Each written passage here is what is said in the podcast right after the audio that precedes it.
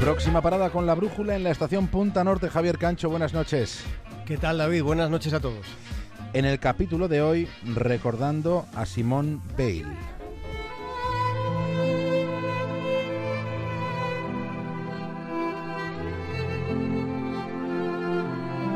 Lo vino a plantear Groucho Marx. Planteó que música militar son dos términos que juntándolos desafinan, suponen una especie de armonía esquiva. Partiendo de esa disincronía, del mismo modo podríamos decir que campo y concentración son dos conceptos que se repelen. Fueron los nazis los que le pusieron puertas al campo con alambres y espinas y cámaras de gas. Simone Bale salió de pie por la puerta de uno de esos campos de concentración, salió de pie y erguida porque la resignación encorva. Simone Bale fue superviviente de un tiempo y un lugar donde lo más probable era la muerte. La muerte fue lo que a su madre le sucedió. En aquellas circunstancias, si no eran los nazis, podía ser el tifus o cualquier otra infección que estuviera al acecho de esos rincones a donde se confinaba la podredumbre humana en los tiempos de la ignominia. Por todo lo que murió a su alrededor y por todo lo que vivió dentro de sí misma, resulta pertinente que Simone Bale sea considerada una de las personalidades de la última centuria puede decirse que el siglo XX estaba en sus arrugas.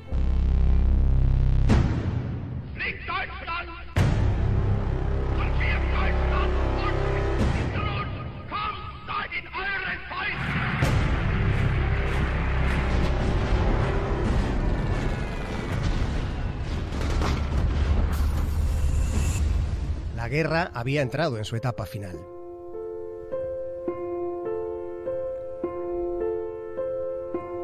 El 30 de marzo de 1944 fueron deportadas al campo de Auschwitz ella, su madre y su hermana Madeleine. Ella solo tenía 16 años. Tenía 16 cuando la Gestapo detuvo a toda su familia.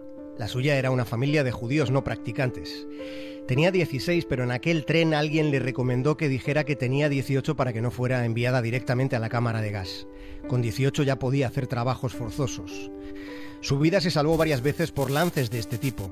Fueron unas cuantas las ocasiones en que su vida dependió de azares trascendentes que se resumen simbólicamente en una moneda lanzada al aire.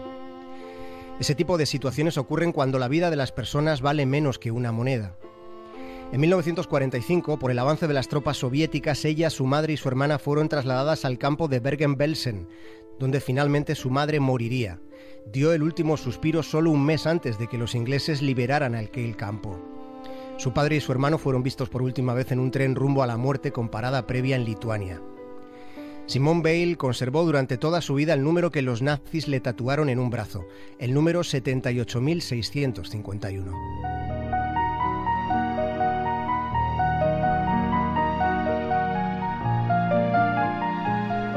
Ocurre que a veces el silencio representa un enorme estruendo, un ruido insoportable. Bale consideraba indispensable explicar cómo fue el infierno que ella misma presenció.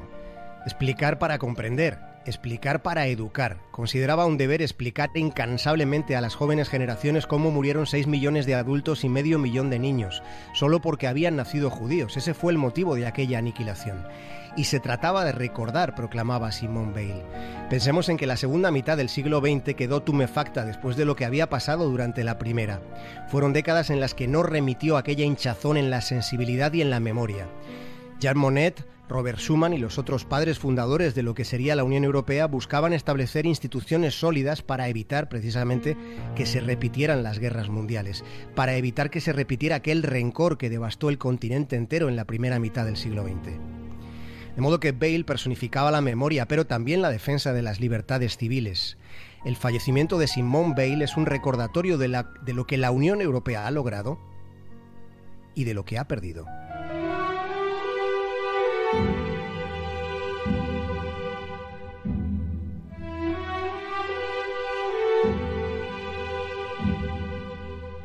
Simone Bale perdió a su padre, perdió a su madre sin haber alcanzado la mayoría de edad.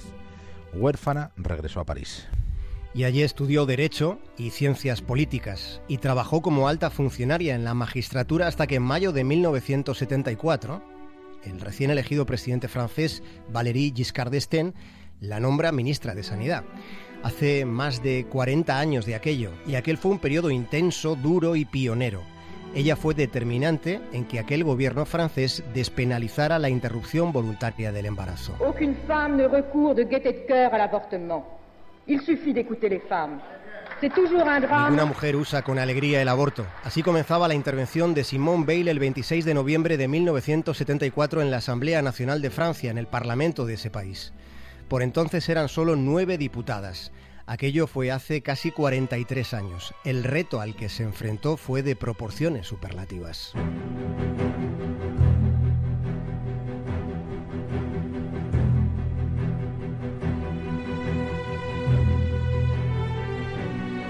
Después de ser ministra de Francia, en una entrevista explicó con voz sosegada explicó que todavía podía ver aquellos rostros, todavía podía sentir dentro aquellos olores, los gritos, la humillación, los golpes y el cielo sin esperanza, el cielo lleno del humo de los crematorios.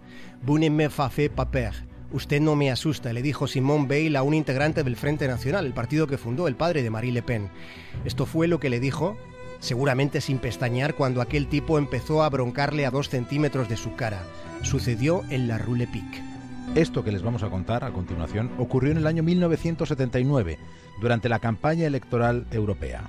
Simone Veil participaba en aquel acto político al norte de París, en aquella Rue Le Pic, cuando de repente irrumpen simpatizantes del Frente Nacional con el propósito de boicotear.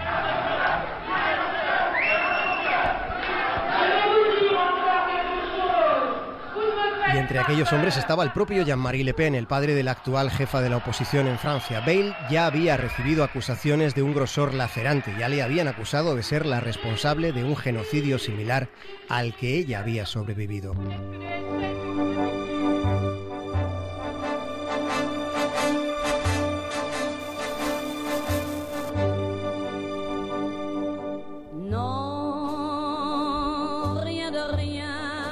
Sin embargo, aquel incidente violento era un ejercicio intolerable de intimidación, así lo denunció.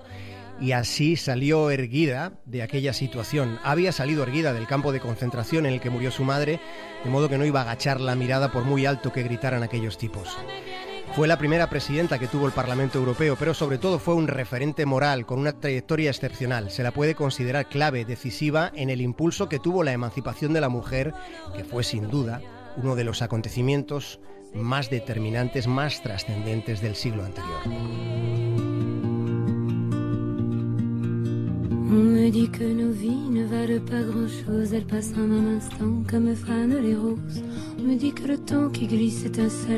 Simone Veil evitó saludar en una cena oficial a Carla Bruni, delante de su marido, el entonces presidente de la República, Nicolas Sarkozy. Fue una persona con carácter, ha sido y es una inspiración para los franceses, tal y como ha enfatizado el actual inquilino del Elíseo, Emmanuel Macron. En la primavera de 2010, Simone Veil hizo su entrada en la Academia Francesa como la quinta mujer en la historia de la institución. Allí, bajo la cúpula de los inmortales, el académico Jean de Marsan resumió en una frase el sentimiento de todo un país. Como la inmensa mayoría de los franceses, señora, nosotros la amamos.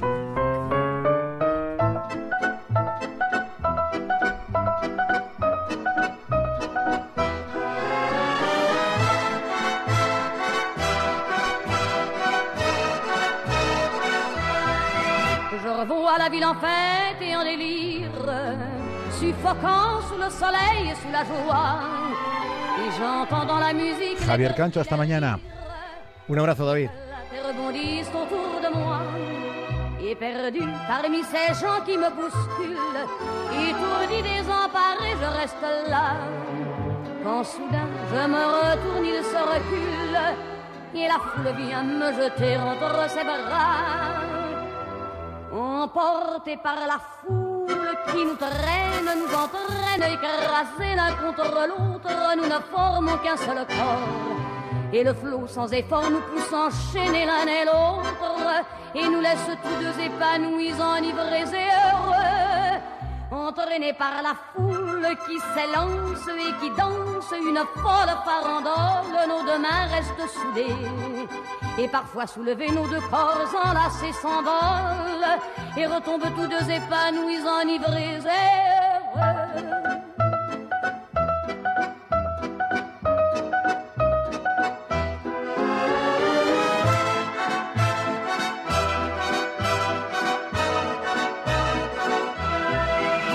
et la joie qu'elle a poussée par son sourire me transperce et rejaillit au fond de mon âme. Mais soudain, je pousse un cri parmi les rires quand la foule vient l'arracher d'entre mes bras. Emporté par la foule qui nous traîne, nous entraîne, nous éloigne l'un de l'autre, je lutte et je me débat. Mais le son de ma voix s'étouffe dans le rire des autres, et je crie de douleur, de fureur et de rage, et je pleure et traîné par la foule qui s'élance et qui danse une folle farandole, je suis emporté au loin. Et je crispe mes poings maudissant la foule qui me vole, l'homme qu'elle m'avait donné que je n'ai jamais